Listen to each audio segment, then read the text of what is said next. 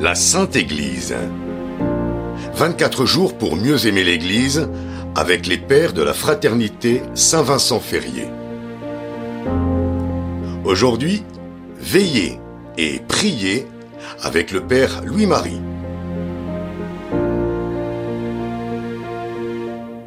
Chers amis, dans les quatre derniers entretiens de cette série d'avant consacrée à la Sainte Église, nous avons évoqué la fin des temps, les persécutions de l'Antéchrist et le retour du Christ en gloire.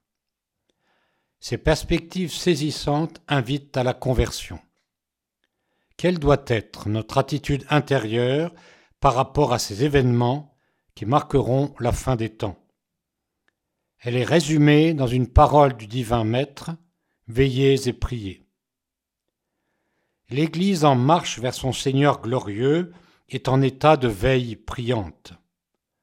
Elle ne cesse d'accomplir la mission que Jésus a confiée aux apôtres avant de quitter le monde. Dans les dernières paroles de l'Évangile de Saint Matthieu, enseigner, sanctifier, témoigner. L'Église se transforme ainsi de plus en plus en la ressemblance du Fils de Dieu elle est le corps du Christ, et elle atteint son âge parfait en rejoignant son Maître au travers de la croix du temps, dans la gloire de sa parousie, qui est son retour glorieux. Loin de dormir, comme si la durée du monde allait être indéfinie, l'Église sait qu'il y aura un terme à toute chose. Dans le cours du temps, qui est une nuit par rapport au jour de l'éternité, elle veille.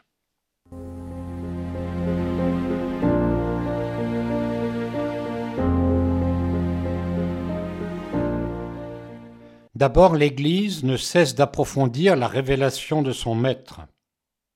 L'oreille de son cœur est tournée vers la parole de Dieu qui résonne dans l'Écriture et la tradition. Elle ne se lasse jamais de la lire et de l'approfondir. Pour la comprendre, elle cède des prodigieuses méditations des pères de l'Église et elle est docile aux explicitations données au cours des siècles par le magistère catholique. Plus il y a de lumière de vérité, plus elle se réjouit. Elle sait que Dieu a voulu nous parler par des paroles humaines et que l'enseignement de Jésus, transmis par son Église, nous conduit à la vérité tout entière. C'est pourquoi l'Église, en ses pontifes et en son peuple, est heureuse de chanter le credo. Elle est heureuse de vivre des dogmes qui explicitent et précisent progressivement l'inépuisable vérité révélée. Les fidèles savent bien que le mystère de Dieu et de son plan de salut n'est jamais épuisé, tant que nous sommes en marche vers le Christ. Avec l'aide des dons du Saint-Esprit, guidés par les grands docteurs mystiques, les fidèles vivent une veille qui est une contemplation silencieuse du mystère. Ils savent qu'il faut se méfier des signes et des prodiges, rester à l'écart des pseudo-révélations et des délires millénaristes. Ils restent donc, selon le mot de l'accordaire, dans la nuit translumineuse de la foi. En adhérant à tous les dogmes, ils les pénètrent par une affectueuse connaturalité au-delà de toute expression.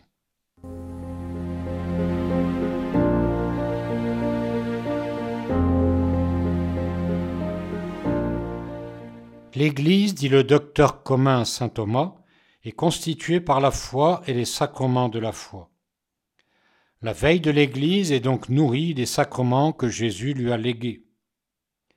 Par ces signes efficaces de la grâce, les fidèles se transforment en Jésus-Christ.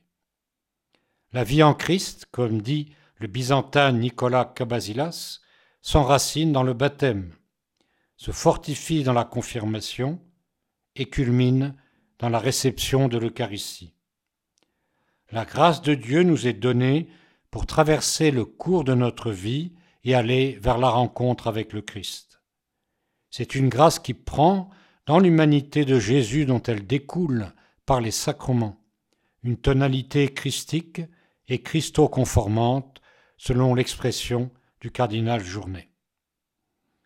Cette grâce a pour foyer et pour sommet la Sainte Eucharistie. En nous quittant pour tous les siècles de la durée du monde, Jésus a voulu rester présent. C'est pourquoi la réalité de la présence eucharistique est le grand secours pour la veille et la prière en attendant son retour. Symboliquement d'ailleurs, l'Église célèbre les saints mystères tournés vers l'Orient d'où le Christ doit revenir à la fin des temps. Les fidèles tirent leur espérance du fait qu'il est déjà là dans la présence eucharistique qu'ils adorent.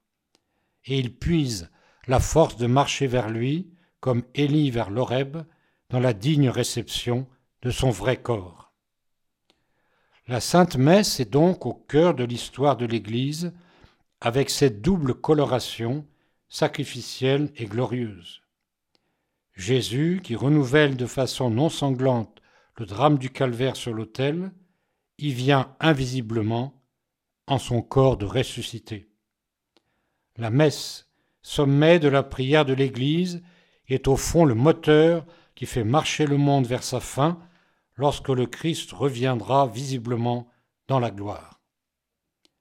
Ainsi, dans sa fameuse anticipation de la fin des temps intitulée Le Maître de la Terre, Hugh Benson fait-il jaillir le Christ de gloire de l'hostie d'une adoration du Saint-Sacrement par le dernier pape entouré des derniers chrétiens.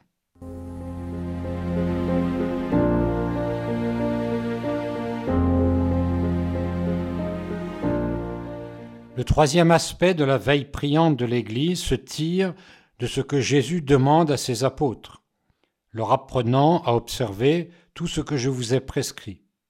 Qu'a-t-il prescrit? L'observance de tous les commandements du décalogue qu'il est venu parfaire, mais, comme dit saint Thomas, en les assaisonnant de la douceur de la charité, parce que la plénitude de la loi, c'est l'amour. On ne peut lire sans émotion le sermon sur la montagne, ce discours inaugural de la nouvelle alliance. Selon le docteur commun saint Thomas, il contient toute la forme de la vie chrétienne, et c'est cela que Jésus nous a prescrit d'observer.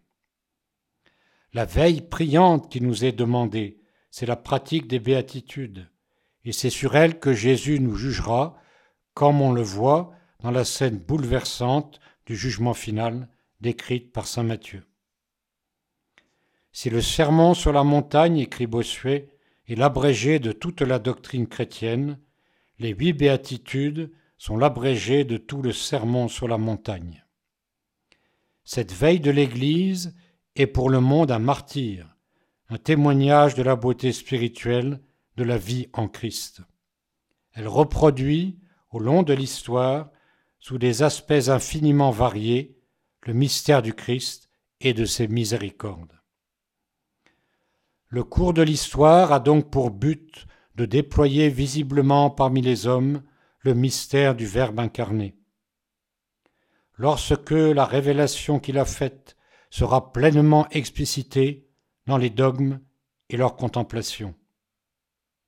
Lorsque les sacrements auront manifesté toute leur efficacité pour le salut de ceux qui les reçoivent dignement, et que la dernière messe aura été dite.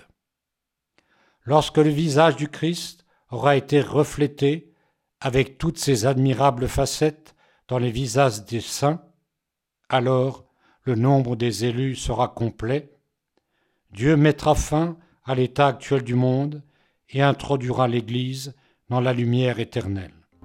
Viens Seigneur Jésus.